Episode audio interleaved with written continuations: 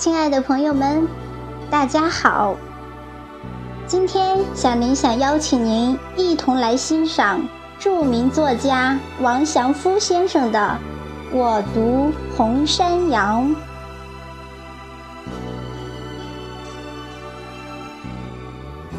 我们那地方有黑色和白色的山羊，而唯没有红色的山羊。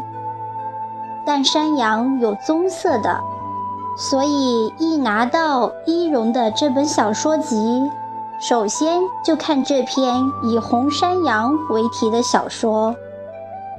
我和一荣可以说早就认识，除了看他的小说，还经常看他的字。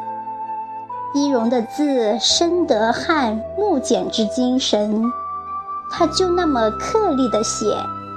并不想让谁来说好，比如这本《红山羊》小说集的扉页上就写有这么的话：“仅以此书献给鲁迅与同胞。”我想，这“同胞”二字内涵甚广，不单单只包括他的穆斯林兄弟，也包括我们和更多喜欢读他小说的读者。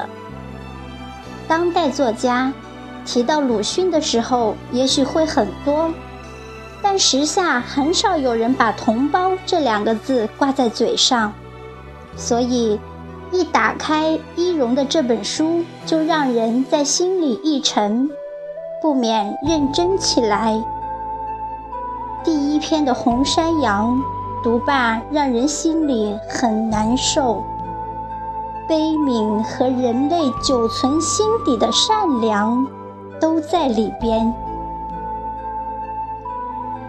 我读小说或其他文字，最怕的就是读到类似翻译文字样的东西，虽是汉字，却没有汉语的味道，只感觉是从外国小说里裁下来的一块儿，或者是翻译小说。这真是当代文学的一个尴尬。这样的小说我不喜欢看，看几页往往便会打住。而一荣的小说却是地域性的，西北的。你读他的小说，就像是已经站在了大西北的深处，风从远处吹来。让你闻得到草的气息，或者干脆你是站在了西北的荒凉而赤裸的坡地上，远远的咩咩的羊叫，或是羊粪的扇星就在你周边。这样的小说，给人一种气味，让人觉着有一种说不清的亲切。看一荣的小说，即以这本小说集举例。这本小说集与其他小说集的最大区别，就在于作家通过文字表达出来的地域性。这地域性在作家的笔下是综合的，不仅仅只是自然风貌。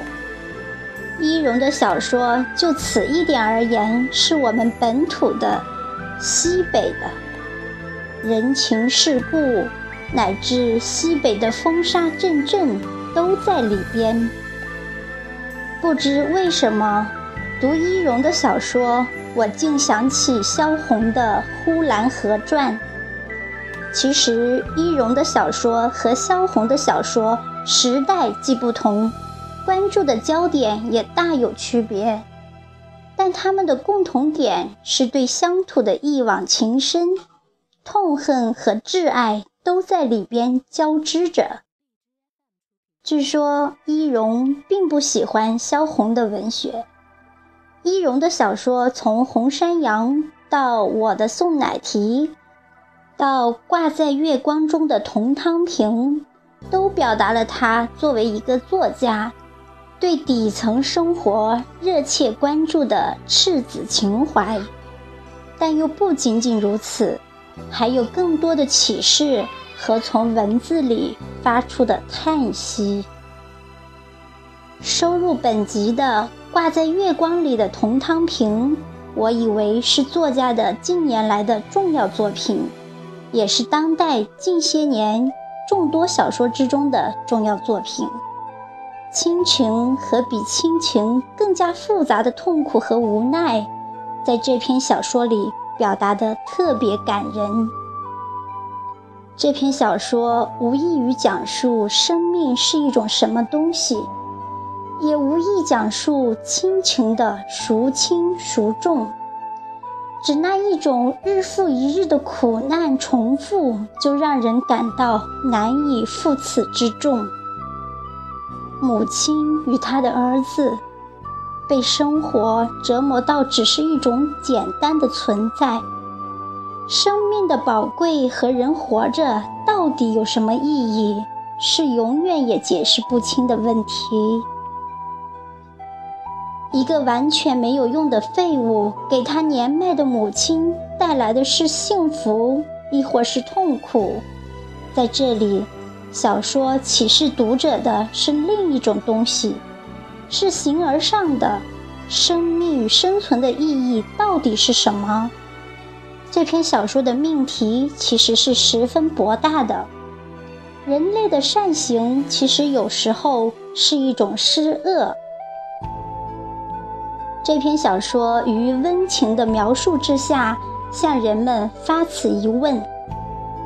这是一篇就情感而言十分复杂的小说，同类小说在这个时期还不多见。好的小说家总是善于就社会问题提出问题，从而引发人们的思考。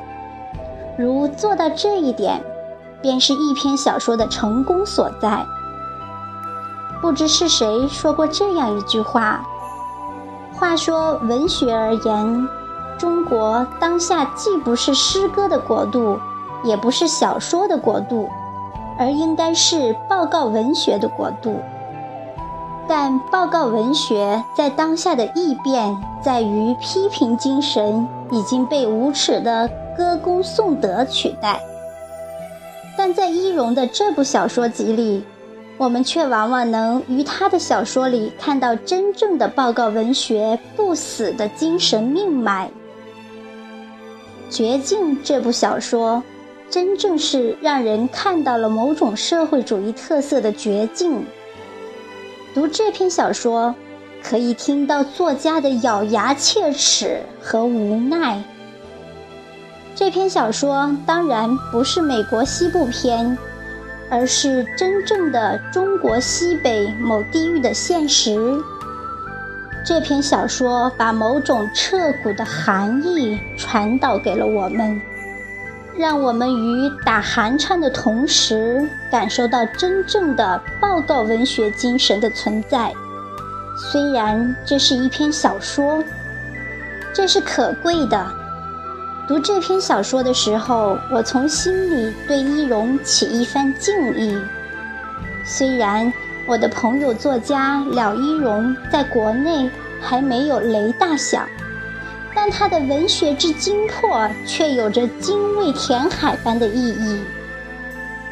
就当下文坛而言，作家是无力的，文学是无力的，但伊荣的批判精神与文学良知却在这本小说集里如芒如刺的。刺激着我们日益麻木的视觉和心灵。在这本集子里，良知和如风如芒的批评精神，让人们知道什么是邪与正，知道其邪，才会知道正的可贵。小说集《红山羊》可以说是一本就精神指向与地域性而言十分纯粹的小说集。地方风情与文心意象，人的生活状态与精神状态，可以说这本小说集完成了一次导游性质的展示。从小说语言到小说中展示的生活场景，这本小说集的纯洁性应该引起广泛关注。生活在今天的作家。可以万紫千红的招展，可以不可一世的占领头版。但当他们一个个死去，再过数百年，我们的后人，他们希望通过我们的作品看到什么？最起码的一点可以肯定，他们希望通过我们的作品看到我们生活的这个时代。只此一点，这本小说集是优秀的。只此一点，作者是优秀的。红山羊堪值一读。